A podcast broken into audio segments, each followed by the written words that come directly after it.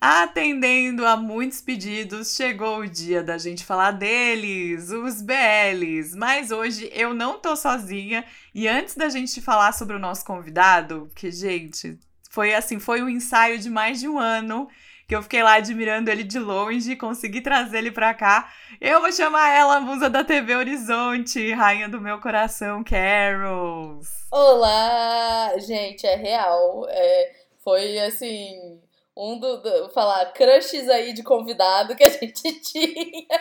Tem um, uma lista especial e ele tava dentro. E eu vou falar, hoje eu tô aqui fazendo aquela pessoa extremamente leiga, porque eu acho que eu assisti só no máximo, no máximo dois BLs na minha vida, mas é porque na verdade eu não sei nem por onde começar, então ele vai ser a solução dos meus problemas.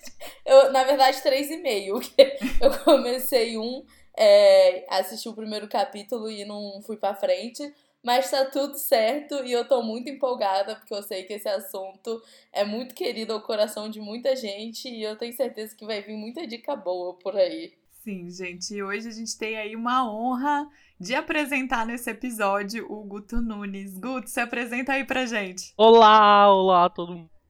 Oi, Carol. Oi, Carol. Primeiro de tudo, oh. muito obrigado pela. Nossa, eu tô até lisonjeado agora com toda essa não, eu brinco que a gente não tem roupa pra ir nesse, nesse acontecimento. eu também não tenho, tô de roupão, inclusive. Uau, eu sou. Né, eu produzo conteúdo na internet sobre anime e mangá, principalmente sobre BL e consequentemente sobre drama também, mas é basicamente sobre BL, assim. Eu sempre acabo fugindo um pouquinho, mas de maneira geral o meu conteúdo é voltado pro BL ou pra galera LGBTQIA+. E é um prazer gigantesco estar aqui hoje para poder conversar com vocês sobre isso. Eu sei que, tipo, é né, um conteúdo que, a, que tá crescendo muito né, aos olhos da Coreia de maneira geral. E vai ser um prazer falar sobre isso com vocês hoje. É, hoje é aquele episódio, tá? Assim como a Carol falou, eu também assim, assisti dois BLs coreanos até agora. É, escuto aí muito de vocês que né, o mercado tá lá na, é, nos taiwaneses, enfim. Mas hoje eu tô totalmente for dumps aqui, né? Aquele livrinho do for dumps, porque eu vou muito aprender aqui. E aí, Guto, eu queria que você começasse contando como você caiu no mundo dos BLs. Não, eu, eu sou um cara de 30 anos de idade que nos anos 2000 consumia muito anime, mangá. E eu tava no processo da minha da descoberta da minha sexualidade, né? Cara gay. E nesse processo, dando consumir coisas com as quais eu me identificasse de alguma maneira, eu acabei conhecendo, né, os BLs na época. Na época ainda chamava de Aoi, né?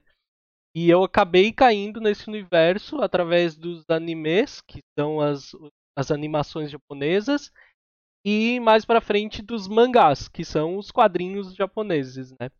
Foi assim que eu acabei caindo nesse universo, passei a consumir durante toda toda a minha vida e sei lá, lá por 2018 comecei a falar sobre isso na internet. E como é que eu, a gente descobriu aqui no nosso papo pré episódio que ele é assim, K-pop é jurássico, olha só. Pode falar aqui com a gente real da história do K-pop e como é que você também conheceu o, o K-pop e o mundo da, da Coreia, assim? Então, eu conheci por causa de anime também. Eu buscava, né, queria escutar as músicas e é, dos animes que eu assistia, né, as aberturas. E eu era apaixonado por uma banda japonesa chamada do Ace Infinity e que cantava abertura e encerramento, não, encerramento de Inuyasha Nossa. 2000. E daí, buscando vídeos naquele YouTube pré-histórico lá, né, 2005, 2006, eu nossa, caí no. Que dominava Rebelde. Sim, nossa! E daí, buscando esses vídeos, tipo, a cultura asiática, de maneira geral, se misturava muito ali, né? Meio que eles entendiam que quem assistia música japonesa queria assistir a coreana também. E aí eles me entregaram, foi Miracle do Super Junior, daí comecei, me apaixonei por Super Junior, Miracle é uma música maravilhosa. e daí em 2000, aí eu conheci uma banda japonesa chamada Morning Musume, que eu acompanho até hoje. Ela apaixonado também. E daí depois que eu vi Girl Generation debutar, o meu mundo caiu dali pra frente, assim, tudo que passava Gente, na minha frente de K-pop, eu, eu amava. Cara, você pode falar que viu Girl Generation debutar. É, mano, eu, eu tenho. Meu respeito. Eu não falo, eu não falo na internet, porque aí eu sei que os caras vão cair matando em mim. Ai, nossa, meu Deus, ai, eu vi Girl Generation debutar. Mas eu tenho muito orgulho disso, assim. Porque eu sou apaixonado por ela, você acompanha até hoje. Assim. Não, tem que ter muito orgulho, assim. Eu tava, eu tava lembrando aqui, eu não sei se vocês conheceram nessa época, porque eu sempre gostei muito da cultura asiática, mas eu nunca fui a pessoa que teve muito acesso a assistir anime e tal, por, porque eu não sabia onde assistir. Eu lembro que eu tinha uma amiga que ela até gravou aqui um podcast com a gente falando do K-pop. Foi a primeira pessoa que me botou em contato com o K-pop porque ela gostava muito da cultura asiática e ela era até fã do The Gazeto, que é banda japonesa, uhum. né? Uhum. Então, ela que me introduziu assim aos poucos mangás que eu li aí na minha vida. É, gostaria de ter lido muito mais. É, ela que me, que me emprestava e eu lia durante as férias e tal. É, e ela que me mostrou o K-pop e é muito engraçado, assim, tem que ter muito orgulho de, de como. Ah, ó, ó, gente, eu tô falando, depois da Covid eu tô péssima, vocês me perdoem. Aí os, ainda bem que os de sol sabem que eu tô assim, louca da cabeça. Mas vocês lembram que na época, nessa época desse YouTube que tinha um videozinho, não sei se passou por vocês, que eu acho que era uma música japonesa e era tipo uma história. Eu não sei se vinha de dorama japonês, Isso. que era tipo a, mu eu... a mulher ficava cega. Nossa, é da Kisso, era uma banda Sim. belíssima. Eu lembro Sim. disso. É, tipo, era coisa que eu mostrava pros meus amigos. Olha, isso aqui do K-pop, que legal. Nossa, eu lembro, eu lembro muito. Era a referência que os meus amigos K-pop na época. Não... Nossa, real. Eu assistia muito esse. Eu não sabia que era K-pop já, botando as perninhas lá na minha vida. Mas eu assistia demais, eu me emocionava com esse videozinho. Sim.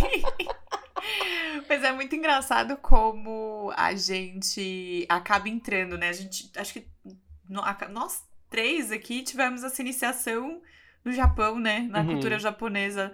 Tudo bem, porque foram anos na TV brasileira, né? Mas eu acho que a gente acaba tendo esse, esse pezinho, né? Porque uhum. eu também assistia Sailor Moon e Cavaleiros do Zodíaco na manchete. E aí foi uma coisa depois puxando a outra, né? Eu fui lendo alguns. É, eu também li menos mangá do que eu gostaria na, na adolescência. E teve uma época que eu meio que neguei, né? Que eu gostava de cultura asiática, sei lá por quê, porque, sei lá, não era legal na escola, sei lá que, que eu fiz da minha vida. Não sei. Era shopping. Aí. aí pra depois, adolescente, com certeza. É, ai, sei lá porque, né? A gente faz umas coisas assim. Aí foi a época que eu até parei de ler. Eu lia Love Hina nessa época. Nossa! aí eu parei e, e aí quando eu voltei, eu voltei assistindo dramas japoneses e caí no mundo dos dramas coreanos e não saí nunca mais. Estamos aqui hoje. Ai, gente, muito maravilhoso. E aí, conta um pouquinho pra gente de como começaram os BLs. Então, vamos lá. É, um parecer histórico meio geral, assim. Depois eu passo algumas. É, alguns lugares legais que talvez consigam mais informações, quem quiser. Mas é de maneira geral o BL que a gente entende começou, né? Quando a gente fala de BL no Japão, em todo lugar, basicamente, assim. Mas no Japão, ele tem uma o BL em si, ele tem uma questão demográfica mercadológica. Então a demografia do mercado é ele meio que te diz que tipo de mangá tu tá vendendo e para quem tu tá vendendo. Sabe, quando vocês escutam ah, o shounen, o shoujo, é, o mercado tá te dizendo o que e para quem tu tá vendendo. Então lá numa livraria no Japão, tem uma seção específica que tu conhece, tu entra e tu vê mangás BL, sabe? É o Japão ele é muito, ele tem essa questão muito organizada do mercado editorial, assim. Uma, o BL em si, ele primeiro se entende de obras que contêm um relacionamento sexual que é produzido de mulheres para mulheres. ele tem meio que essa descrição objetiva no mercado. Mas a gente não sabe se os é muito difícil tu ter informação sobre os autores dos mangás. Então tu não sabe realmente na maior parte deles são mulheres, são é, heterossexuais. A gente não tem informação. Não é uma coisa. A maior parte dos autores não tem muita informação sobre eles. Então é só uma questão que o mercado entende para te ter uma noção do que tu vai encontrar e de onde a livraria vai vender aquilo, aquela obra, certo? E começou dentro do shoujo mangá, que é o entende aí de é, histórias de que como é que eu vou dizer entende para mulheres assim, não de amorzinho, porque tem tipo todo tipo de shoujo, sabe? Tem ação no shoujo.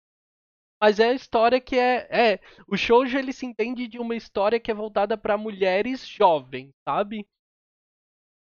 Tem é a demografia que o mercado vende pensando em mulheres jovens ali. Tem muito romance adolescente, tem uma pegada de ação com romance de volta. O romance ele é muito comum dentro do shoujo porque a cultura entende vende para essas mulheres.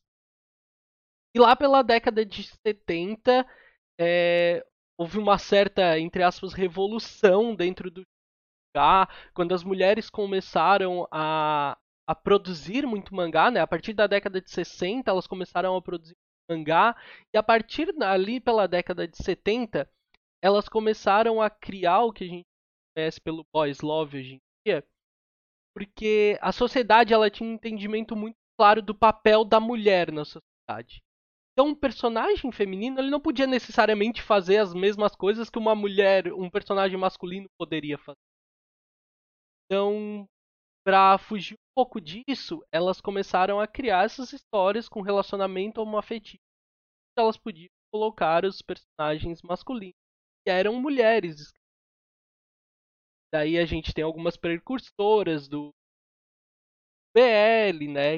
E aí, ali pela década de 80, começaram os eventos né, onde começaram a aparecer os doujin, que são obras amadoras, na maior parte das vezes usando obras já existentes. Assim, Capitão Tsubasa era tipo o maior de todos, tinha um monte.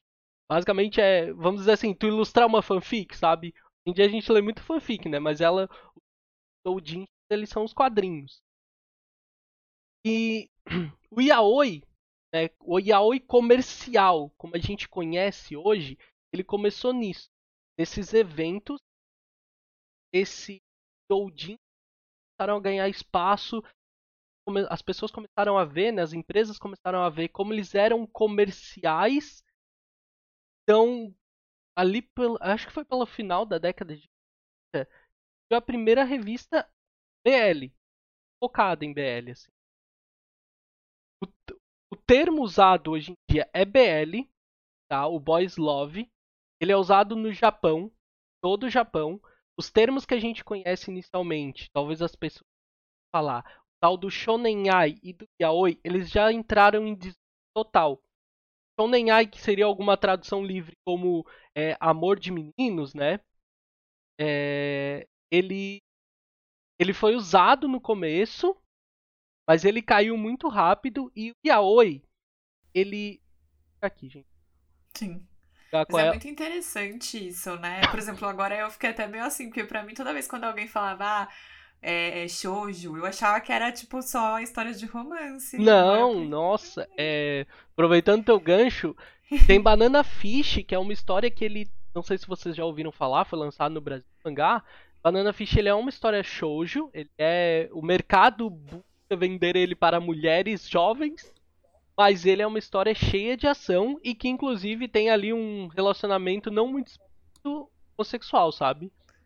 É... Olha, que é interessante. É... Eu já vi esse daí já em evento. Aham, é bem popular, bem popular mesmo. E muito bom, Agora inclusive. Eu vou fazer a parte do, do leigo, do leigo, do leigo. Eu tô aqui entrando no mundo novo hoje. Apesar de que eu acabei de lembrar aqui que eu assisti um clássico BL dos animes que é Yuri on Ice, que é uma Ai, gracinha. Sim. Não é? E, mas assim, Sojo é como se fosse, tipo, um. Que eu sou do mundo dos livros, né? É, é tipo como se fosse, tipo, IA. Pra menina. É... Ah, entendi. Isso. Com foco na, na jovem, na Isso. jovem. É porque o mercado Ah. ele entende um padrão que cada demografia vai seguir vender, sabe? É tipo assim, Hum, tem show, shounen, por exemplo, de romance. Mas ele entende algumas questões narrativas que são voltadas para o masculino jovem. Que é o shounen, Hum, sabe? Uhum. hum. Então, tipo assim, é, quando é, parece muito complicado, né? O cara falando de um termo em japonês, mas de maneira generalizada ele é fácil de entender. Só tem que entender pra onde que tá direcionado aquilo. O mercado ele é muito, entre aspas, organizado. Ah, É, Eu vou fazer. Posso fazer uma pergunta Claro. idiota? Que ela vai fazer uma pergunta. A gente só tá. Só, a gente veio pra fazer pergunta idiota hoje. É, tipo, se a gente for pensar assim, que tem romance, que também. E que eu acho que foi feito pra mulher, é que eu, eu gosto dessa mangaka, né? Que é, Sailor Moon seria um? Sailor Moon é shoujo, ele é feito pra é mulher. shoujo. É, É. Ele é o Mahou Eu shoujo sempre que a achei gente que, por ele ter as, as lutas Aham. e tal, né? Ele fosse um pouquinho pro lado do shonen. Olha, ó. Não, ele é Toda ele é errada eu. Ele é bem isso, ele é shoujo, ele é voltado pro público feminino, assim. É que dentro da demografia, assim, a gente tem a demografia shoujo. Dentro dela a gente tem o gênero. Então dentro do shoujo a gente tem a ação, a gente tem romance, a gente tem Uhum. drama, Ah, sabe? A demografia ela é uma especificação do mercado.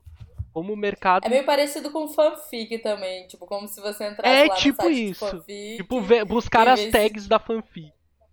Exato. E né, o, o site das interativas, assim, tem esse, tipo, tem o fandom, aí tem, tipo, é interativo ou não, se, se é, é, tipo, menino com menino, menina com menino. Aham. É, é, deu, deu, deu pra pegar agora. Sim, sim. Porque agora, tipo assim, pra mim abriu um mundo novo já, assim. Não, tipo, total. Então, assim, sei lá, Estúdio Clamp tem muita coisa que é. O Clamp ele é, ele é assim, ele é basicamente shoujo. Sim. Mas é realmente dentro do shoujo deles tem tipo, né?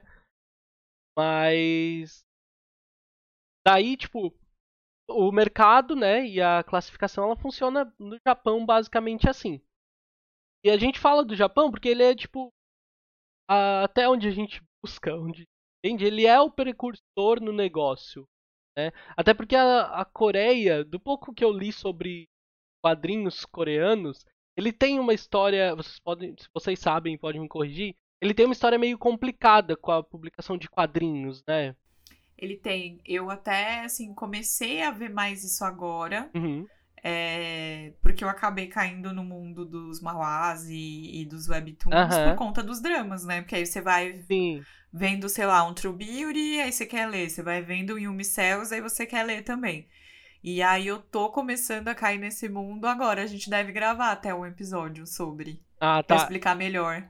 É, então, na, na minha pesquisa eu vi basicamente isso, né? Principalmente acho que foi na década de 90 e ali por 2000 o mercado de quadrinhos coreanos ele começou, ele voltou a, ele voltou a surgir. O Sim. mercado voltou a aceitar. Inclusive, a gente até viu, fica até a curiosidade aqui, que a gente até viu recentemente o 2521, que é um drama que tá na Netflix, que fala sobre esse período do, dos tigres asiáticos da queda, né? Uhum. E ali no, entre nove- é, os anos 90 e depois 2000. E aí ela, a personagem principal acompanha Full House, que seria um, digamos assim, muito, entre aspas, um shoujo, né? Que é uma história, é um webtoon de romance pra Tá. mulheres, que depois virou um, um drama, que é quase, é um clássico, né? Que é os do- dos dramas aí, Sim. Full House com o, o Rain o Rain. e a Song Hye Kyo. Então, assim, que vai O estrear na Ray Netflix. já é, já é argumento bastante pra mim. Não é o Rain já é ponto. Inclusive, vai estrear Full House na Netflix em breve. Mas eu acho que ele não envelheceu muito bem, não. Ah, com Ai, certeza não. A gente assiste no silêncio. É, tipo, cara, o, o Rain ele fez um K-drama que triste envelhecendo, viu? Igual o que ele fez com a Crystal, nossa senhora.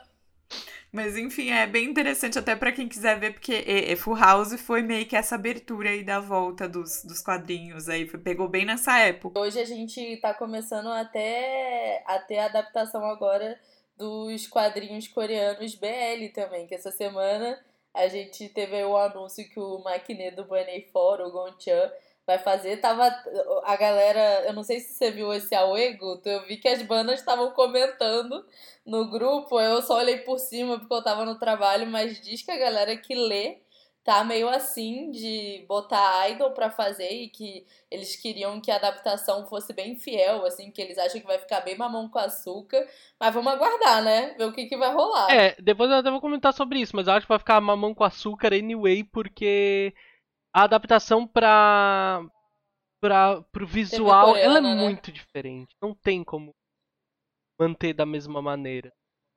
É, depois eu Com vou eu, eu tô vai sair sobre semantic error e aí eu acabo comentando sobre isso porque eu acho que semantic error ele diz muito sobre isso. É, mas mais para frente eu ainda vou comentar aqui no podcast ainda.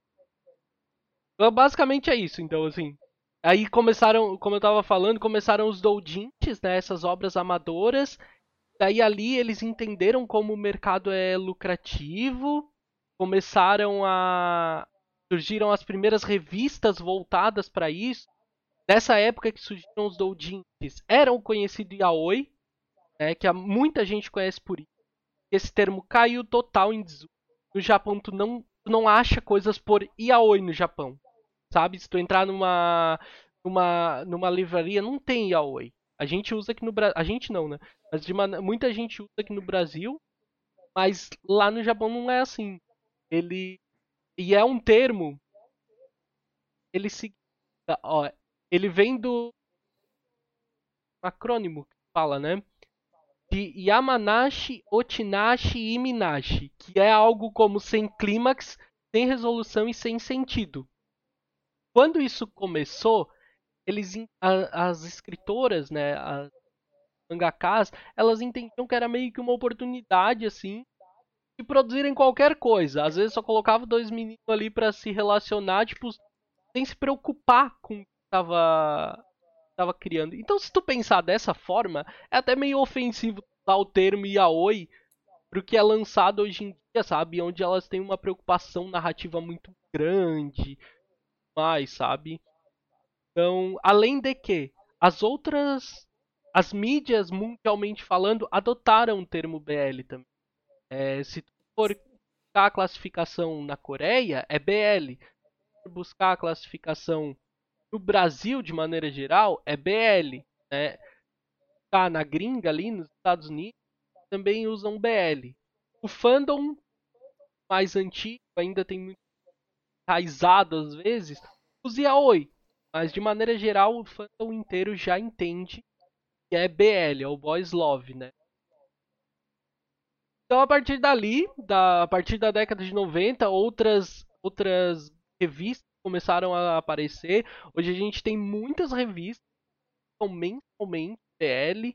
É, de, a, a maioria disparada deles depois ganha uma versão encadernada, né? O tanco que a gente fala, que é esse que a gente vê publicado aqui no Brasil, mas lá saem revistas que juntam todos eles e saem semanalmente. Assim. Semanalmente não, desculpa. A maior parte das vezes acho que é mensalmente, mas depende, tipo, o famoso Giffen sai a cada dois meses, por exemplo. Então, basicamente, esse, é, foi assim que o BL começou a partir dos anos 2000 ele começou a se é, se fixar como uma grande demografia popular. A partir da última década ali, a partir do 10, surgiu uma caralhada de BL, muito BL o tempo inteiro citado. E daí, a partir de 2010, a gente teve, né, essa globalização generalizada do serviço de e-books, né, ganhando força, e nisso a gente viu surgir as plataformas deram muito mais espaço para as pessoas para o sustento do BL. É, tipo, e aí, as fanfic, as fanfic. e daí a gente vê, por exemplo, foi essa, esse grande movimento, essa grande globalização acaba ganhando espaço em outros lugares, como a própria Coreia, né? Na última década ali, principalmente acho que a partir de 2013 por ali, com a surgimento de plataformas tipo o Lezinho, Read Books, que começou como livro e depois começou a abrir para comic, começaram a aparecer autores, começaram a surgir muitas webtoons, BLs. E hoje em dia, tipo, tem BL. Cara, a Coreia, eles publicam, tipo, essas plataformas, o BL sai tipo, semanalmente, a cada 10 dias. Enquanto lá no Japão, Given, por exemplo, que é um sucesso da vida, sai a cada dois meses, aqui tu vê, tipo, na Coreia saindo nessas plataformas a cada 10 dias, assim, as obras populares, sabe? E você tem alguma noção também de Tailândia? Porque eu vejo que a Tailândia também, assim, produção em massa. Então, eu não consumo. Hoje em dia, eu não consumo tanto, eu mais leio. Mas na Tailândia, o que eu acompanhei, assim, tanto da história quanto do que eu assistia na época, eu já assisti mais, assim. As coisas até nem tão boas, sei lá. Mas eu lembro que ali por 2016, posso estar errado nesse, mas ali por 2016, Totus é uma, um DL que fez muito sucesso fez os dramas tailandeses ganharam muito espaço e era onde tinha uma concentração maior de produção de dramas BLs, assim. Principalmente na Tailândia.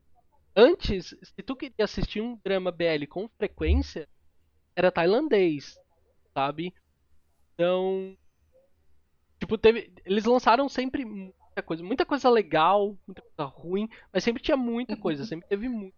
Não. Agora falando em nomes assim, Sotos é uma grande referência que lembra, assim, foi algo que foi popular na época. Chamou muita atenção para esse mercado, né, para o mercado do BL tailandês. E eu acho que realmente eu acho que até nos últimos tempos grandes, acho que até, como é que eu vou dizer, talvez nos dois, talvez anos, é, eu acho que o maior cons acompanhava na internet, principalmente aqui no Brasil, quando falava em dramas BLs, eram tailandeses. Parados, assim. Caramba. Sim. Mas o. Uh, começou o audiovisual lá? Não. De BLs? Então, é. O que eu acompanho, assim, ó, eles têm coisas mais antigas, sabe? Uhum, eles sim. adaptaram obras de oito, sabe? É, no- quando eles já na, na década passada, no começo da década, eles já vinham adaptando algumas coisas, mas não era tão forte quanto é agora. No começo era tanto que gente- eu consumo muito anime, né? E a gente hoje em dia que consome brinca que a gente tem que se conformar que agora vão ser só dramas. Porque o dorama, né, que no Japão chama dorama. A gente brinca que agora vai ser só os doramas. E em 2018 lanç- saiu um dorama chamado Ocean's Love. E ele ficou muito popular, fez muito sucesso. E ele meio que abriu os olhos do mercado pro, pra, pra- pra dramas, assim Uhum. Japão. Ele realmente foi muito bem. Ele foi muito bem falado. Eu, particularmente, nem acho que é isso tudo. Mas ele fez um sucesso, um barulho, e o mercado enxergou como aquilo é, é vantajoso, como é popular. Então, várias outras obras, de boas a ruins, passaram a ser adaptadas. inclu- Sim. Acontece muito. eu acho que é a onda que a Coreia tá surfando bem Então, agora, né? Que ela... e, e daí, tipo. Da Coreia, eu até busquei antes do podcast pra ver se teve algum BL ou algo assim focado nisso tenha sido produzido antes, mas eu particularmente não achei. Eu acho que o, Pode falar. Eu acho que um dos primeiros foi o do ano passado, se eu não me engano, Light on Me, mas eu também não tenho muita. O primeiro, é, primeiro eu acho que é Where Your Eyes or alguma coisa. Ai, sim, que foi o Ah, primeiro que eu sim. vi. Então, ele Onde os é seus olhos- o primeiro. Isso. É é? Ele é o primeiro. Lindo. Maravilhoso. Deixa eu pegar o nome Sim. certinho aqui. Eu adoro esse. Eu acho que é com Idol, inclusive. Ele É. não, ele é um menino. Eu, eu, o que me fez assistir empolgar muito é porque o menino que protagonizou ele, ele não era idol, mas ele é, ele foi um concorrente do Produce 101. Ah! E eu torcia, é eu acho que do segundo, né? Produce One on One X. E eu torcia muito por ele. Só que O que não deu daí. Só que ele perdeu, sei lá, ficou em trigésimo alguma coisa e foi eliminado. Ai, tristeza. Mas não, não perdeu muita coisa, não. O grupo não durou O muito. Han... foi, é, foi o Randy Chan. Ele participou do. Ah. Ele participou do. Produce One on One. E aí, quando eu soube, eu fiquei muito empolgado. Inclusive, ele vai protagonizar, acho que um outro BL agora. Ele foi anunciado pra algum outro BL recente. Esse É, acho que é. Ocean Likes Me.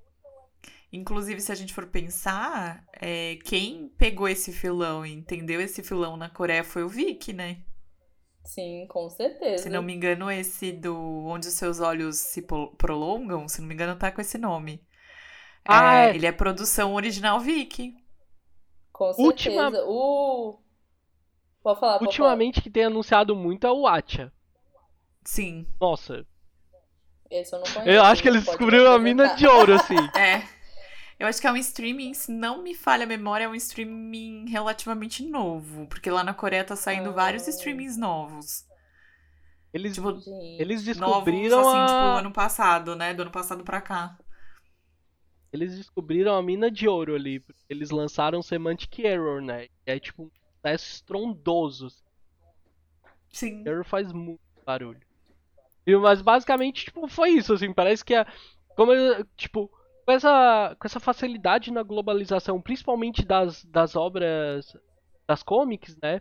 Eles começaram a ver como é um mercado rentável, porque não é à toa que as plataformas publicam muito PL, tem obra que ficou muito reconhecida, muitas obras sendo publicadas nos Estados Unidos, no Japão, é, a gente agora aqui no Brasil, a gente tem atualmente publicados dois BLs coreanos, que é o On or Off, que é maravilhoso, muito fofo, e o Hyperventilation.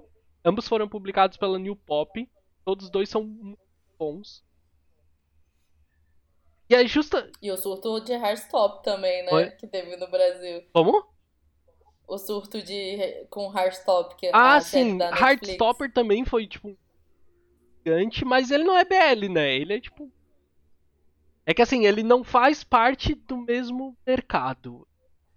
Ah, A autora já tava- falou. Ela, ela já citou várias autoras japonesas que ela levou como inspiração para criar a obra, mas não faz parte do mesmo mercado. Assim. Ah, eu falei a é- é autora, porque eu- mas eu acho que ela é não binária, né? Eu acho até que errado, mas é isso. Sim. Mas eu acho que aí até entra um pouco naquilo que a gente estava até falando antes do, de gravar, né? Que eu já falei aqui em outros episódios é, sobre essa questão que eu tenho com, com o BL, né? Que é uma dúvida minha e que é uma questão minha particular. Que é a questão de aonde vai a admiração pelas obras e aonde cai no fetiche, né? Então, é, como eu- a gente estava conversando sobre, eh, sobre isso antes, é, eu acho que as pessoas perderam muito tato na palavra fetiche. Uhum. Primeiro que, na maior parte das discussões, as pessoas é, confundem o problema de fantasia sexual. Sim. Porque, Uhum. tipo, fetiche é algo que a pessoa necessita pra te levar ao clima.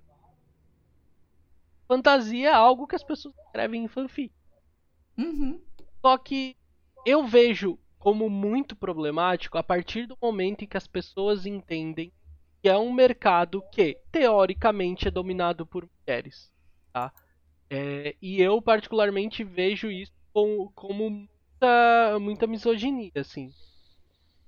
Por que, que as mulheres não podem, é, tipo, produzir em torno de, sabe? É- eu, eu falando como homem gay, eu nunca me senti fetichizado. Eu tô exposto na internet e nunca me Uhum. senti dessa forma. E olha que disparado, a maior parte das minhas seguidoras são mulheres. Porque assim, eu tô falando mulheres porque essa discussão não envolve homens, tá? Ninguém entende quando um- como um problema quando são homens.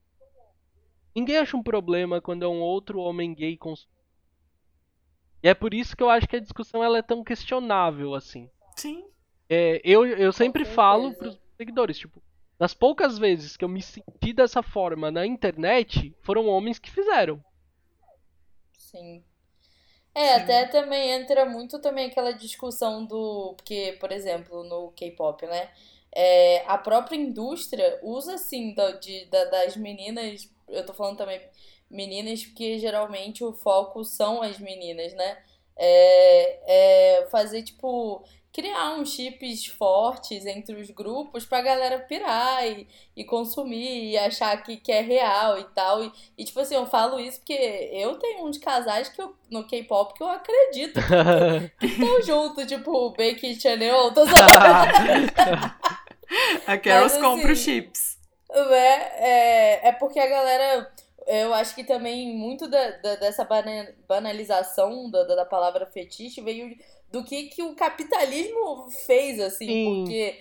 É, tipo assim, principalmente na indústria da música, igual eu falei, eu acho que a gente tem um exemplo claro desde Larry aí, né? É, o capitalismo ele usa muito é, da, dessa da galera gostar assim de de chipar casais pra fazer fanship e criar várias coisas, né? Treta em fandom e vender mesmo. Eu, eu acho que a coisa fica problemática quando é, é, mais ou menos quando, como tu comentou. Tipo assim, quem toma a surra é o BL japonês.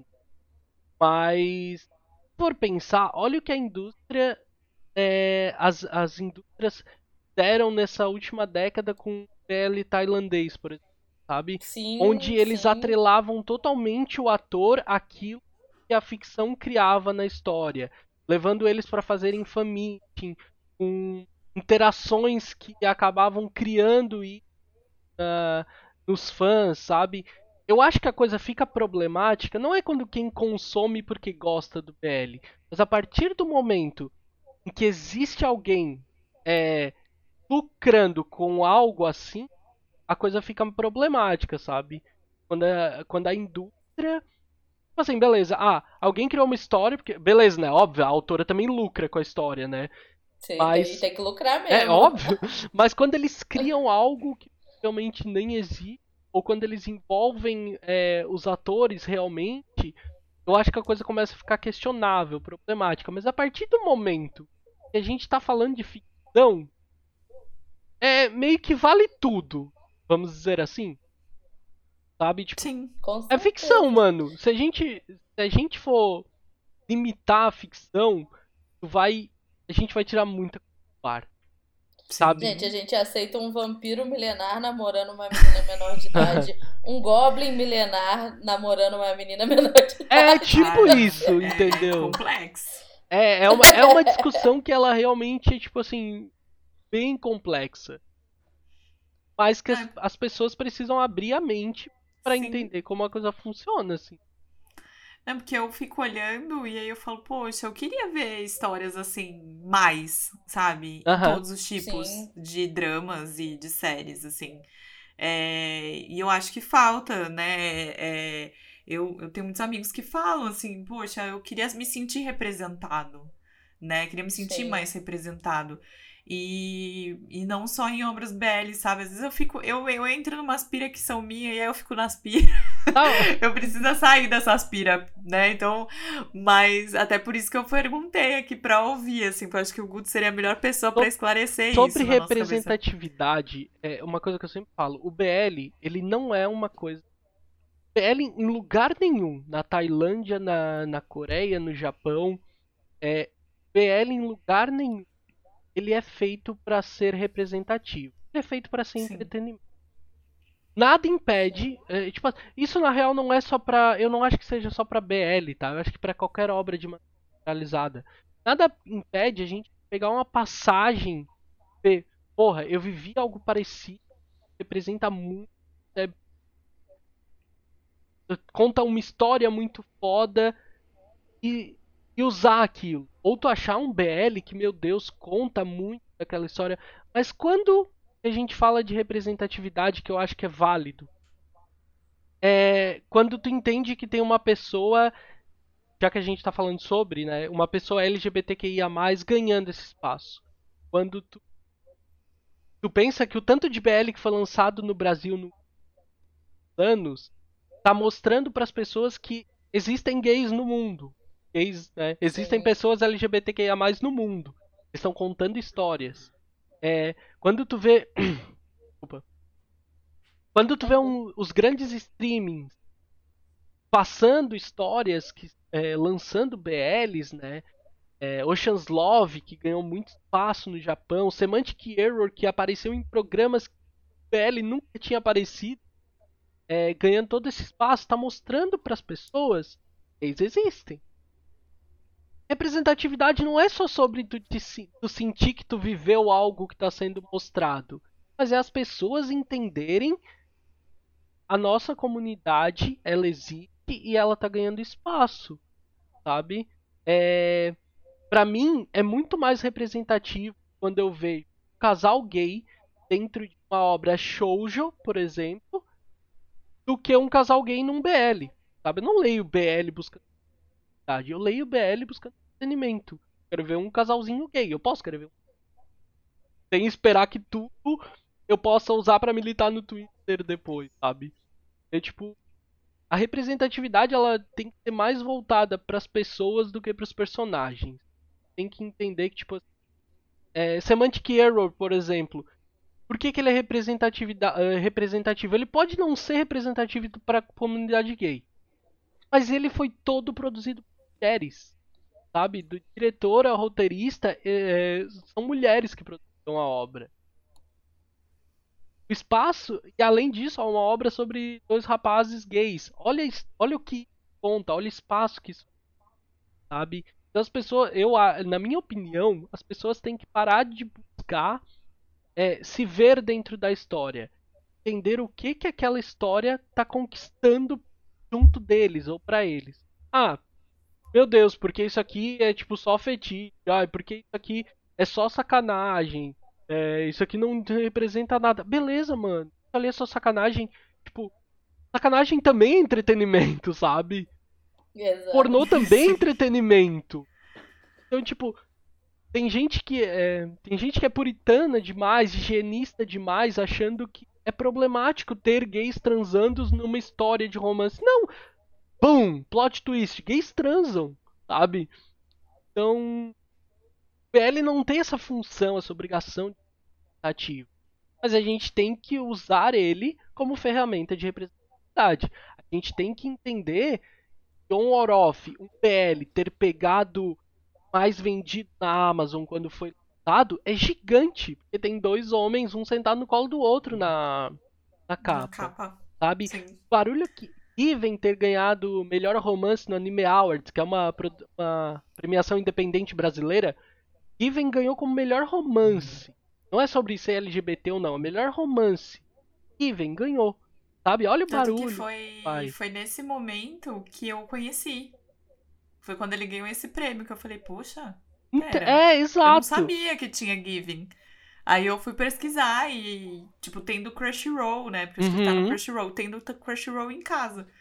Então, é, é- faz todo sentido o que você falou. Todo. É, então, tipo assim, a, é, a representatividade, ela não tá, tipo. Ela, o que, o que é legal de Heartstopper sobre representatividade é que a autora é LGBT, sabe? Sim. Mas, Sim. tipo, a- o pessoal diz que o BL japonês, ou até o coreano, tá? É, mas o BL, de maneira geral, as pessoas que acham que é um problema, eles dizem que são escritos de mulheres héteros brancas para mulheres héteros brancas. Não, a gente não conhece a maior parte disparada das Tipo, sai mais de. Gente, sai mais de 200 BL por mês no Japão. Caramba. É, sem contar que a gente tá falando também de uma cultura asiática, né? É uma Metade delas pode até ser e não vão ser. Exato! Tipo assim, Sim. é, mesmo que sejam assumidas, por exemplo, na vida delas, não é cultural deles estarem se expondo é, tipo, na- no quadrinho. Expõe nem namoro, né? É, mas, mas Tipo- tem, entendeu? Mas tem, assim, tem, tipo, Mas tem algum, algum mangaka ou algum autor ou autora que é LGBTQIA+. tem. Eu não vou lembrar de nome agora, Uhum. mas, mas tem, assim. Até, até esses dias eu tava lendo. Tem, tem um. Só que assim, não. Por exemplo, um que foi, que foi popular aqui no Brasil. é o marido do meu irmão. Sim. Agora também foi lançado. A editora JBC anunciou dois mangás, só que eles não são BLs. Eles é. Todos, todos os dois eles são, são LGBTQIA, os autores. Ô Guto, e me, e me conta uma coisa assim, que a gente já falou da Tailândia, já falou da Coreia e do Japão. O que que você acha, polêmica, dessa polêmica, é, dessa cultura da China, principalmente quando vai pro audiovisual, é, de mudar essa relação entre os meninos, assim, a gente tem The ah, Untamed. Nossa, sim. É, World of Warner. O World of Warner eu não sei dizer se no, na historinha era, né? Mas o The Untamed, o original, é. era um relacionamento entre os dois. E aí vai pra tela e, tipo, somos brother. Isso acontece no ani anime também, tá? As animações chinesas acontece a mesma coisa. Um BL, uma novel, né? Uma light novel BL ganha animação, assim, brothers Infelizmente é, é cultural, muito... né? Eles têm uma. Tipo. É... Não, é uma coisa que já acontece em todas, mas a China ela é muito mais restritiva. Assim. Sim, até nos doramas héteros, cis e tal. É, o, muita coisa que a gente já melhorou na narrativa do K-drama, a China. Você vai assistir um dorama chinês. Desculpa, tá? Ai, só o que eu. O que, que a gente pensa? Será que você pensou a mesma coisa que eu? É, porque a gente, assim, é, ainda tem muito, assim, por exemplo, uma coisa que eu e a Carol a gente bate muito aqui, que a Coreia tá começando a dar passos, mas já tá dando é a tal da rivalidade feminina. A China ainda tá presa. Eu acho que é, o, o grande exemplo é o que eu pensei, né? Que é o Jardim de Meteoro, gente. Sim. Ai, desculpem, é, a gente chama de raio de sol, tá? Quem escuta a gente, Guto. Ah, tá. Mas assim, é... nessa altura do campeonato, se não me engano, o Jardim de Meteoro saiu em 2019. É, a gente teve várias cenas problemáticas em, um, em uma série, né? É, é, é, complicadíssimo, né? A marmita é tipo. Então, eu não consumi, ali, né? tá? Mas eu ouvi dizer que era uma bomba. É, é. Eu falo, a cena é da marmita, pra da... mim, ela desce assim. Que é, ele, só, ele joga uma marmita, né? O protagonista joga uma marmita na cara da prota, assim. É um relacionamento Sim. extremamente e esse tóxico. ano a gente teve a adaptação tailandesa, que eu acho que foi a melhor, assim, de, das, das três que a gente teve. Porque o Jardim de Meteoros foi uma adaptação de um roteiro coreano de 2010, Carol? 2006? 2009 e 2010. Ah lá, tipo assim, então assim, já era muito problemático com o nosso querido Boys a original. Mas a China ainda tá muito presa, assim, numas coisas. Você vai ver dorama chinês, tem um que eu gosto muito que chama é, Love ou Zero to Zero. Eu abstraio a parte da, da rivalidade feminina e foco só naquele negócio que eles mostram muito enredo de, de game, sabe? É. Porque senão você fica assim, China, vamos atualizar, cara. Cara, eu. Aí você tá lá vendo. Lá. Eu leio tudo, eu consumo eu não Tipo assim, eu não me. Não tem. Como, é, eu sou psicologicamente tranquilo. Eu consigo consumir qualquer tipo de conteúdo.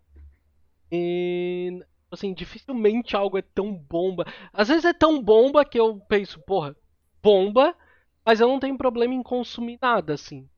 Mas uhum. tem um uhum. BL coreano que é famosíssimo, mas ele é uma briga constante. Chama Killing Stalking. É, oh, ele é um thriller de um rapaz que ele é mantido em cativeiro, mas ele Sim. era um stalker do cara que sequestra ele porque ele é apaixonado, então ele fantasia muita coisa. Vai sair, vai sair o drama dele, né? Então, é. Eu, eu acho. Eu não, lembro se, eu não lembro se é drama que vai sair. É, eu sei que vai ser, vai, vai ser adaptada, né? A obra vai ser adaptada. Mas ela é pesadíssima. Ela é pesadíssima. Pesadíssima. Ah, é verdade, será adaptado para drama. Ele é muito pesado, tá? Ele é uma briga constante das pessoas é, que a gente tem na internet, porque as pessoas que gostam de BL dizem que não é BL. Porque porque eles não aceitam o fato de que aquele, aquela coisa horrorosa, né? Aqueles acontecimentos, aquele thriller, aquilo, aquele relacionamento tóxico até dizer chega entre protagonistas é BL. Mas, cara, é, porque, como eu tava falando antes pra vocês, BL não precisa ser tudo romance. Tem BL que não tem beijo na boca, sabe? É, tipo assim. Tem, tem BL tipo, que é thriller, tem BL que é terror. BL é uma opção de mercado para te entender que tem alguma coisa gay ali, ou no Japão, no caso, para saber onde tu achar na livraria, sabe? Mas ele é, tipo, não deixa de ser BL. Por quê? A plataforma onde ele foi lançado publicava como BL, a autora disse que é BL. E, tipo assim, sabe? É... Gente, tem BLs que, que não são legais, tem BLs que tem uma que retratam uma relação sabe? É. Aí. Ai, desculpa. Então, tipo, a gente observa isso. Eu, eu tô muito curioso de como eles vão adaptar isso. Muito curioso. Porque, como a Carol tava falando antes, essa questão da adaptação, ela não é exclusiva da China, assim. Eles precisam mudar uhum. por causa da mídia, né? Quando a gente fala em BL. Tipo, é, Semantic Error, é, ele estourou, ele fez um barulho estrondoso na Sabe? Ele pegou, ele ficou, ele é a série mais assistida do Acha até hoje. Caraca. Tipo assim, pegou top 1 durante vários dias. É, durante os episódios quando eram lançados, trend direto, né? As vendas do KZ, né? O antigo Donkey, que é o grupo do Jae-chan, que é o, um dos protagonistas, a venda do novo álbum deles que eles lançaram com Cupid, ela vendeu simplesmente 30 vezes a mais do que o álbum anterior. Sabe? Os meninos eram full flop, assim. Então, tipo, Sim. fez um barulho gigante. Só que, se tu assistir o manhua, se tu ler a comic, vai entender que ela tá muito vinculada a uma questão sexual do protagonista, sabe? Pelo menos nos dois primeiros volumes, nos dois primeiras temporadas que já foram lançadas. Só que quando eles fizeram essa adaptação pra versão audiovisual, essa, esse conflito dele tá muito mais vinculado a algo emocional, sabe? No, no tem muito uma questão de ah, sobre a ereção que ele tem, como aquilo deixa ele sobre sobre ele buscar sobre sexo de homem com homem vê algumas coisas que deixam ele mais confuso ainda, mais inseguro. E ali numa, na, na versão audiovisual não existe isso, drama. Sabe? É uma coisa, tipo assim, toda sentimentos que ele não entendem. Eles usam o mesmo recurso narrativo, eles contam a mesma história, mas chegam em lugares diferentes. Eu acredito que eles ainda vão chegar no, no manhwa também, porque eu não li a novel. É uma novel. Mas eu não cheguei lá ainda. Mas eu acredito que eles vão usar esse conflito emocional ainda mais para frente, sabe? deixar de ser só o carnal. Mas no web drama eles já trouxeram isso. Esse era o conflito principal do Então, tipo, tu vê como eles precisam. Desculpa. Tu vê como eles precisam muito adaptar a coisa. E... e aí na China a coisa fica mais complicada ainda, né? Porque a gente tem todo esse histórico de e tal. É, eu, eu particularmente meio que evito falar muito sobre porque não é uma coisa que eu costumo dar. É, tipo, é, a, China em si, eu consumo muitas obras chinesas, mas não é uma parada que eu costumo dar assim. Mas, mas a gente vê essa diferença e tal de maneira gritante. Só que ninguém deixa de produzir PL na China por causa disso, tá? Tem muita novel, muita comic chinesa famosíssima popular, né? A própria Modal Uzushi, que vai ser lançada aqui no Brasil agora, é gigante, tem um fandom gigante no Então, mas sempre, sempre que a gente vê essa adaptação, eles tomam esse cuidado. Né? No Japão nem tanto, no Japão acha, o Japão é onde eles arriscam mais. Só que agora tá para sair uns BLs coreanos que a classificação é para ser mais alta. Eles anunciaram agora que eu não lembro o nome, que é pra classificação ser mais alta. Anunciaram um outro que a Comic tá cheia de sacanagem, logo no oh. dedo. Então, tipo assim, a gente começa a se perguntar como é que eles vão adaptar isso. Caramba! Porque. Mas assim, maravilhoso, porque se eles adaptam, o mercado começa a aceitar, né? Gays transam, Sim. pá! Sim. Surpresa, pá, plot twist. E aí, deixa eu te perguntar, assim, quem não assistiu nada, nada, nada, nada, o que, que você recomenda pra quem tá começando? Cara, tem coisas muito fáceis de começar, tá? Muito. Tipo Assim, eu acho que é sempre bom começar pelo que é fofo e pelo que é divertidinho, certo? Uhum. Então, vocês não, se vocês querem consumir é coreano, já que tá aqui no Uhum. Podcast.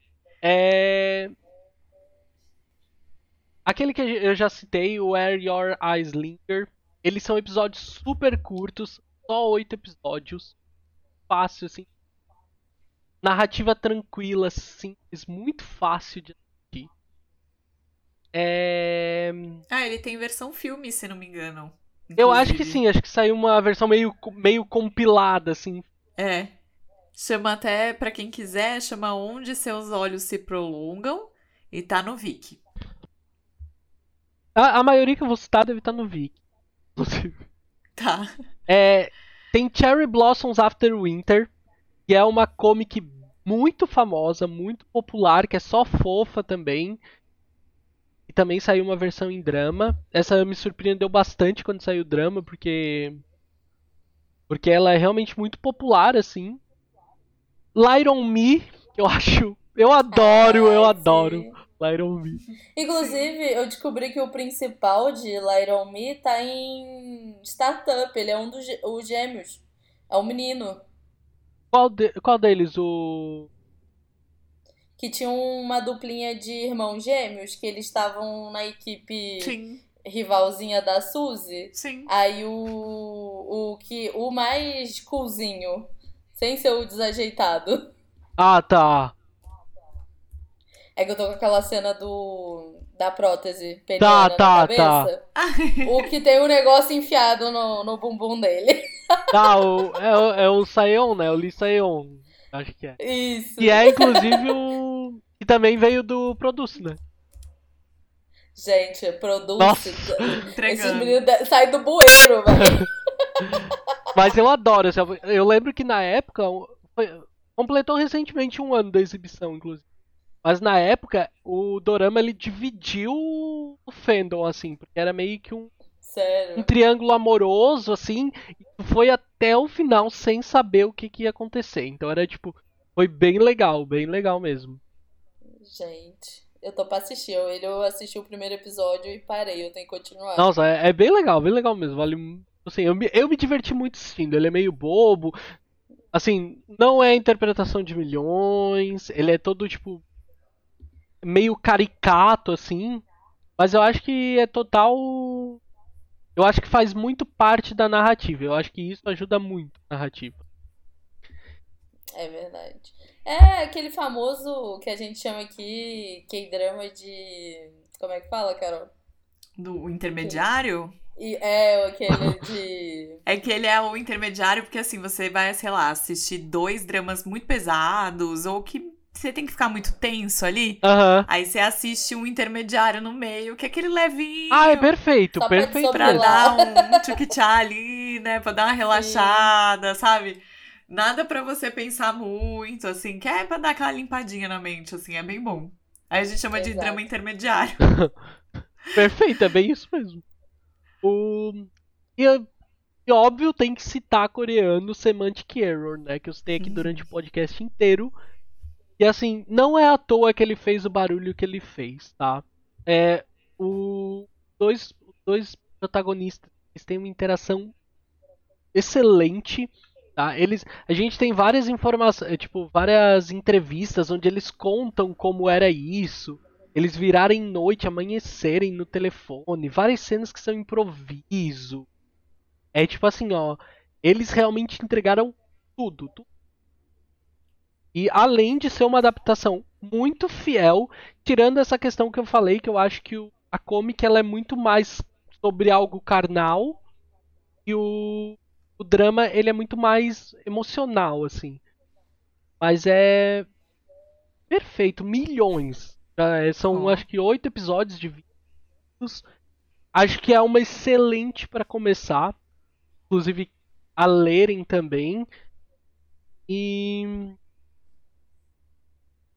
Japonês. Japonês Cherry Magic. Não sei se vocês já ouviram falar, mas Cherry Magic é muito divertido. Ele é um. É sobre um rapaz que. Existe uma lenda que quando. Se tu é um homem e tu chega virgem aos 30 anos de idade, tu começa a escutar pensamentos das pessoas que tu, tu toca até tu perca a virgindade. E daí isso acontece com o rapaz e ele começa a descobrir que um dos colegas de trabalho dele, o cara mais popular, é apaixonado por ele. Gente. Mano. Cherry Magic é muito bom. Muito. Meu sonho é que algum dia alguma editora traga o mangá pra cá. Porque ele é realmente muito divertido. Também fez muito sucesso no Japão. Dado. Ele tem na Crunchyroll, quem quiser assistir. E é muito legal. Muito legal mesmo.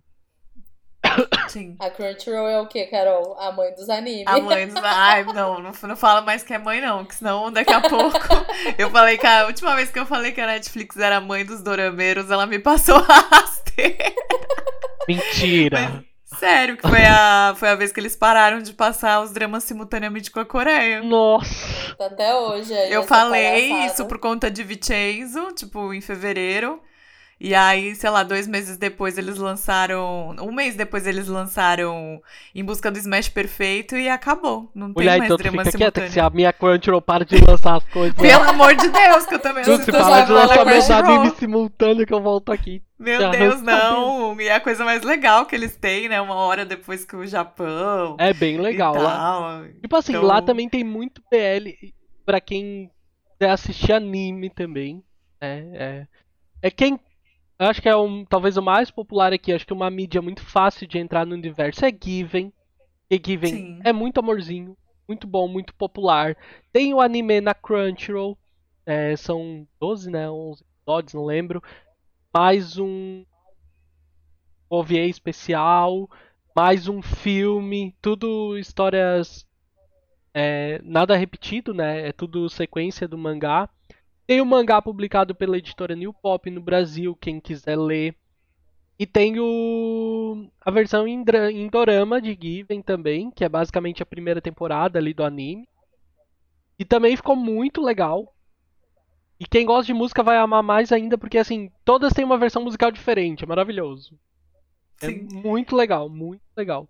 Given é maravilhoso pra quem quiser consumir em todas as mídias, assim. É, é realmente bem legal.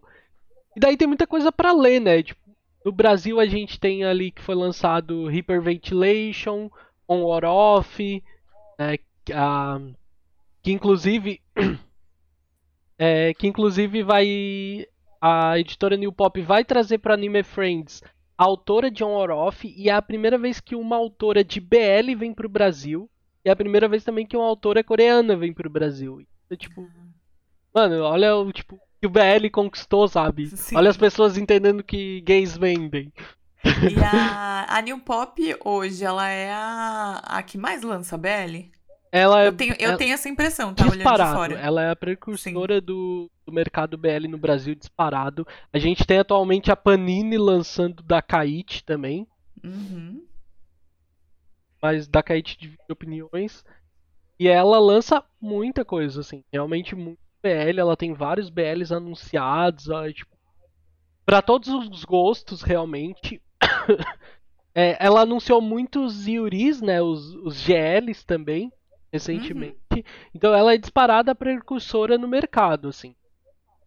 E quando a gente fala de BL, né, obras LGBTQIA+, a gente tem Agora a editora JBC anunciou dois mangás que contam história. Um deles conta a história de um, de um menino trans que acaba se envolvendo com moda. E o outro é sobre um rapaz que acaba descobrindo a sexualidade e se envolvendo com outras pessoas de diferentes gêneros e sexualidades que levam a discussões muito legais, mas é muito triste. Então, tem muita coisa legal saindo no Brasil agora, assim. É muita Nossa, coisa legal mesmo. Mas a New Pop, é, quando se fala em BL, a New Pop é disparada a, a precursora no mercado, assim. Quem domina o mercado BL no Brasil é ela. E tem muita coisa boa mesmo, tá? Tem muito mangá legal. Sim. E aí, deixa eu só Guto, pessoal que tava com saudade do Bill Chan. O Bill Chan apareceu aqui rapidinho para também contextualizar aí pro Guto. Bill Chan é o nosso terceiro é elemento, né? É o neurônio que a gente divide. É o neurônio que a gente divide depois de um certo horário. Eu falei drama intermediário, mas é o drama de transição. É esse que é o. Que é Isso, o... eu falei, não, mas não é intermediário. Não é intermediário, eu esqueci a palavra é de, de transição. é drama de transição. E o Tia veio, roubou a palavra, mas a palavra voltou aqui. É... e aí, Guto, é... voltando para esse evento da, da New Pop. Ele vai acontecer na Anime Friends, né? Isso. É, duas palestras. Não, quando é que sai esse podcast? Ele sai sábado. Ah, tá. Então. Nossa, sai antes. Não, sai no dia. Não, porque a Anime ah, Friends sábado no dia agora. 9 Tá, é, sábado é sábado agora. É. Ah, então sai tá. uma semana antes. É, no Anime Friends está programado, são duas palestras com a autora. Se nada der errado, eu devo apresentar. Eu ajudei a organizar ali a, algumas perguntas para discutir com ela e tal. É, elas devem acontecer às 4 horas da tarde, tanto no sábado quanto no domingo. E vão ter duas sessões de autógrafos também para quem comprar a comic lá no, no stand da editora. Então tá dando 100 e vão ter dois horários também de autógrafos com ela. Mano, é muito legal. Isso, isso realmente. Fato da A1 que chama, né? A1 é o nome dela. Ela vir pra cá e, tipo assim, isso realmente é uma parada que pra mim é. Nossa. É, mostra o quanto o BL atingiu o mercado, sabe? Porque, como eu falei, é a primeira autora de comic coreana vindo do Brasil. E ela é de um BL, sabe? É a primeira autora de BL vindo pro Brasil. Isso quer dizer que BL que ela lançou fez muito sucesso no Brasil. Então é muito legal mesmo. Eu espero realmente que ela, tipo. Que a vinda dela aqui faça tanto barulho quanto. Quanto a obra dela já fez para ela ter sido convidada, sabe? É, Sim. Ai, deixa eu falar antes que eu esqueci das indicações, gente. É, eu queria perguntar só uma coisa antes, mas a gente Tá. vai seguir na, na indicação, tá? É sobre indicação. Tá, É, qual que é o seu BL favorito? olha. É, tipo, é uma pergunta muito difícil, porque a gente Sim. lê muita Pode coisa. fazer um top 3. a gente é muito. É, tipo, é uma pergunta muito difícil, tá? Mas eu coloco sempre entre eles. É, Life Senjo no Bokura. É uma história da. Ó. É, Life Senjo no Bokura, que é uma história da Tokokura Mia. E ela conta a história de um casal que se conhece quando eles andam na mesma linha, num caminho que eles acabam se esbarrando. E eles passam a se encontrar lá sempre. E aí logo eles começam, tipo, eles vão acabar começando um romance e vivendo essa vida. Eles têm um pequeno obstáculo ali pra, na meia-idade deles, né?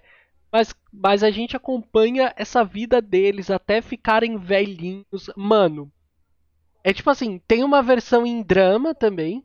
Tem uma versão quatro episódios, eu acho que são, tá? Para quem quiser, quem prefere assistir. E saiu uma no... tinha saído uma nova versão diretor que não tinha cortes. Então ela ia até o final quando eles estão velhinhos e daí é tipo assim, eu chorava rios quando eu li o final. Primeira vez que eu li. Todas as vezes que eu leio o final eu choro horrores. Mas é tipo maravilhoso. Eu, eu, eu acho que ele é tipo Sempre que eu penso no favorito, ele é um dos que me vem. Então eu, eu acabo citando ele como meu BL favorito sempre. E é de uma sensibilidade, assim, maravilhosa, sabe? E a galera quer se sentir representada, né? Quer se sentir... Ali, ó, gays, gays passando por problemas, mas sendo felizes. Sim. Agora Muito tem, bom. tem um também que é um dos meus favoritos que, que chama Gambare Nakamura-kan e foi lançado no Brasil como Força Nakamura. Ele é um menino do colegial, vive dentro do armário ainda, né? Só que ele é apaixonado pelo colega de sala hétero. E daí, tipo assim, ele é uma comédia onde tu vê o Nakamura, o protagonista, fazendo um monte de besteira pra tentar se aproximar do rapaz e ele só faz cagada. É tipo muito divertido, muito engraçado, assim. É, são os dois que eu cito normalmente. assim. Eu acho que Life sem John já é é o meu favorito, mas olha, é, é legal. Assim, Força Nakamura, o legal é que ele lançou no Brasil, né? Então E tem mais algum que você quer indicar?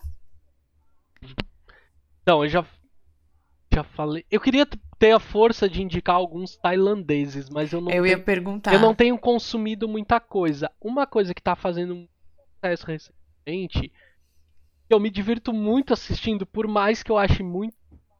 Eu não perco um episódio, chama Kim Porsche. É uma Sim. série de máfia. Eu ia até chegar nesse tema, porque assim, eu tenho alguns membros do canal que estão viciados em Kim Então, Porsche. eu entendo. Tipo assim, ó, eu, eu até brinquei esses dias no meu Twitter. Cara, Kim Porsche é tão ruim que chega a ser bom. Ele usa todos os clichês da máfia, ele tem várias conveniências no roteiro, mas ele é muito divertido. É muito divertido. Tipo assim, eu não perco um episódio, eu entendo o barulho que ele faz. Ele conquistou um fandom gigante. Então, tipo assim, é, sempre que alguém me pede uma indicação de algo que seja muito divertido e um pouco fora da caixinha, essa é a melhor indicação. Porque ele, né, não é um tema que não é um tema que é muito adaptado pro audiovisual, o máfia. O mangá tu chuta uma moita, tu acha 80, mas é o audiovisual tu não acha tanto. Então, é normal ele ter feito esse barulho e realmente é uma coisa muito divertida. É, é bem compreensível o sucesso que ele tá fazendo. Fora isso, eu acho que eu assisti muita coisa ruim, tá? Eita, lasqueira. Ai, gente, complexo, né? Complexo. É, mas eu acho que Mas- Kim Porsche é uma boa indicação pra quem quiser, assim, porque é muito divertido. Só que, como, como de costume, os doramas tailandeses, eles exigem, um pouco mais, porque ele é bem longo, assim. É tipo uma hora cada episódio. E os coreanos e japoneses são uns 20 ali, mais tranquilo. É, Dorameira já, já Ah, sofre, você tá né? acostumada, né? É verdade. Já. Sofrimento é que é assistia. sofre. Uma hora e meia de episódio. Mas a gente tá lá, firme e forte. Mas, ai, o problema é quando tem, tipo, sei lá, 50 episódios. Ai, Aí é complexo. deu um Tamed. É. Deu um Tamed. Não tem. É. Eu tô no. Ainda não cheguei nem no décimo, porque eu tô vendo parcelado. Eu não assisti tudo ainda também. Meus seguidores vivem me cobrando vídeo de The Untamed, né? E eu não. E Mas... vai, vai sair, acho que a novel, né? Pela New Pop. Sim, sim, a New Pop anunciou a novel. Já, na real já tá saindo, assim. Eles. A previsão era pra agora, eles tiveram um problema com gráfica e eles devem estar enviando nos próximos dias, assim, começando a Uhum. enviar a galera que fez a pré. comprou na pré-venda. Sim. Nossa, tipo, é um fandom gigante também. Então, tomara que faça sucesso bastante pra eles trazerem o, a comic. Eu sou muito mais visual, né? Eu ultimamente sou muito mais visual. Então eu prefiro o manhua, a comic. Torço pra que Uhum. venda muito pra eles trazerem a. A, a webcomic, assim, mas. Mas mesmo assim eu vou ler a novel também. tipo, Provavelmente vai- Tem gente me pedindo leitura conjunta, mas aí tem, tem coisa que a gente tem que ir com calma, tem que ver. Sim. Ai, muito bom, muito bom. Olha, BL dá ainda mais um- uns bons episódios aí. Acho que a gente conseguiu passar aí bem pro, pra quem é iniciante. Eu já tô doida pra terminar esse episódio e assistir é, Semantic Error. Ou ele tá como erro semântico, não vi? Que eu adoro É que, é é. bem literal. Bem literal. Aquele que você falou do Cherry também tá, que é. Eu até olhei aqui. E aí também é bem literal a tradução. Aquele Eu nome amo. gigantesco deve ser. É. É, tipo, Me tornei um cereja- virgem de 30 anos, não sei o que, não sei o que, não sei o que. Não sei o que. É, sei lá, flor de cereja rararara, no É, inverno. que a gente facilmente fala cherry marrom. É. Cherry Magic. Ai, gente, eu acho muito bom. E... Mas foi uma delícia esse papo.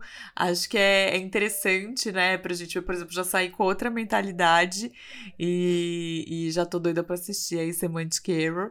E quero agradecer, Guto, a sua participação. É, deixa aqui pra gente as suas redes sociais, pessoal que quer ir lá conversar com você, te seguir. Vão lá seguir o Guto, gente. Primeiro de tudo, deixa eu agradecer também, porque, tipo, foi muito mais divertido do que eu esperava. Como eu disse, admiro pra caramba o trabalho de vocês, prazer gigante. se, se vocês precisarem de novo a gente tiver outra oportunidade, porque como tu disse, né, BL a gente daqui a pouco a gente faz sobre algum dorama específico, não sei. Sim. Mas tem dá para produzir muito conteúdo em cima disso. Eu espero realmente que os é raio de sol, Raio de sol. os raios de Sim. sol tenham gostado da minha participação. Ou se você quiser, você pode falar raios de sóis. É mais legal falar no plural assim. Então eu espero que os raios de sóis tenham gostado da participação. É, eu gosto muito de. Espero que tenha esclarecido algumas dúvidas, tal, provavelmente levantado outras. Para conhecer mais do meu trabalho, eu conteúdo principalmente no YouTube. Lá eu sou barra Guto Nunes. Nas redes sociais sou arroba Gutonu. Eu sou muito mais ativo no Twitter, eu deveria ser no Instagram, né? Mas mas a autoestima não deixa, então eu sou muito mais no Twitter e é arroba Gutunu nas redes sociais todas. Deve estar saindo vídeo de Semantic Error, inclusive deve sair, sei lá, muito perto desse podcast. eu Ah, acho que se então bobear sai, sai no sábado também. Boa, eu já vou correndo assistir. Deixa eu sugerir, inclusive, pra quem quiser acompanhar um pouco mais de BL, tem. Eu sempre indico o Blime Aoi, que são, é um site parceiro meu. Eles são o site mais antigo de BL em língua portuguesa. Em língua portuguesa.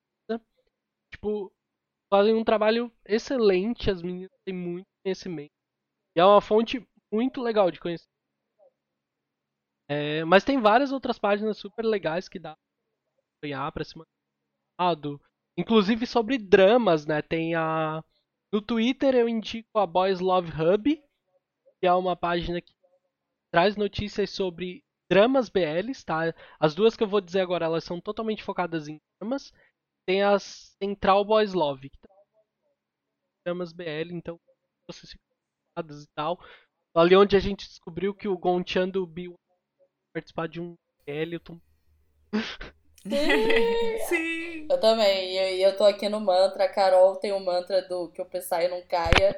O meu é que Gonchan suba nos enredos, porque olha, tá difícil pro menino, viu? Sim, porque vira e mexe sai umas polêmicas aí, né, no mundo do, dos Ks, né, K-drama. K-pop e tal. Aí eu fico, Psy, que o Psy não entra na polêmica, esse é o meu mantra. Porque a gente gosta muito do Psy, maravilhoso. Então, já temos um mantra novo aí, então, Carols. Mas é, é isso, tá, gente? É- basicamente eu produzo conteúdo lá no YouTube sobre anime, mangá e BL. Lá eu acabo falando de drama também por causa de BL. Às vezes eu falo de drama que não é BL também. A frequência não é tanta. É isso. Mais uma vez, obrigado pela participação. A gente espera ansioso o comeback do grupo.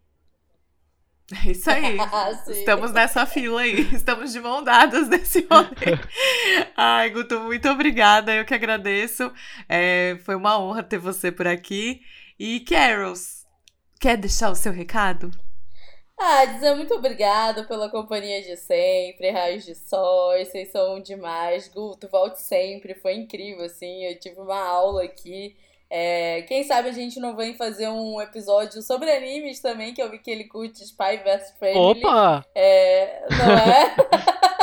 Podemos fazer um especial aí de Spy vs Family pros raios de sol otakus, né? Que estão aqui escutando a gente. É, agradecer a companhia de sempre e dizer é, que em breve a gente também vem aí com o resultado do sorteio, né, Carol? Verdade, menina, esqueci. Acontece, acontece, mas aí no próximo a gente traz Raio- de notícias. É, raio de sol, perdoa aí que eu esqueci de trazer o resultado do sorteio, mas quem viu o vídeo de quinta vai entender. Aí eu contei o rolê que foi essa semana pra gravar o vídeo dos lançamentos desse mês, foi um pagode. Então, a gente traz semana que vem. O que te dá mais tempo aí de participar. Então, você que ainda não participou da nossa promoção, da nossa promoção, do nosso sorteio, manda sua frase para, vai Carols. unitalk2020.gmail.com E aí você tem que fazer uma frase com é, amor e namorados aí para comemorar o Dia dos Namorados. E aí você pode levar um kit personalizado da Dorama Store. Então vai lá conhecer os trabalhos maravilhosos da Dorama Store no arroba Dorama Underline Store. Carol, você tem mais algum recado? Não, só isso. Por dizer que meu vídeo com, sobre o som saiu. Se vocês quiserem saber um pouquinho mais desse maravilhoso, vai lá no Carols TV no YouTube e no TikTok é, e, e no Instagram. Na Twitch eu tô como Carols Caputo. Eu tô com a Twitch parada por motivos de memória do computador. Gente, eu descobri que metade do meu computador está sendo consumido pelo sistema operacional dele. Então, enquanto eu não resolver esse tchubirabirau, é isso que temos. Então, eu já tô com saudade de você na Twitch. Ah, eu também tô. Eu morro de saudade. Eu gosto muito de live na Twitch. eu queria, inclusive, assistir show do Goncha, que é a minha nova obsessão, o Golden Child. Boa. Você tá me devendo um show, não tá, não? Tô, tô devendo. Tem uma fila aí de show, mas, gente, vamos fazer uma vaquinha. Manda pix aquela. Ai, gente, eu vou deixar aqui meu beijo para vocês, raios de sol. Dizer Guto, volte sempre. É, sempre que você quiser, tá? E eu topo falar. E não, eu tô meio atrasada com Spy Family, mas eu já dei uma bisoiada esses dias, gostei muito. Porque Conge tá vendo aqui em casa, né? Então, gostei. É, mas vou deixar aqui minhas redes sociais, vem conversar comigo no arroba na Coreia Tem, eu tô no Insta, como na Coreia Tem, tô no YouTube, eu tô lá no TikTok e também na Twitch eu tô meio abandonada, né? Então. Meu Deus, tá todo pode... mundo abandonado no Twitch. Também tô assim. Não. Mas assim, tá, tá lá, né? Eu faço lives periódicas, por é exemplo. É assim. Premiação. É, premiação eu tô lá fazendo live. E então, quem quiser é só chegar. E é isso, minha gente. A gente se vê no próximo episódio. Um beijo e até. Tchau!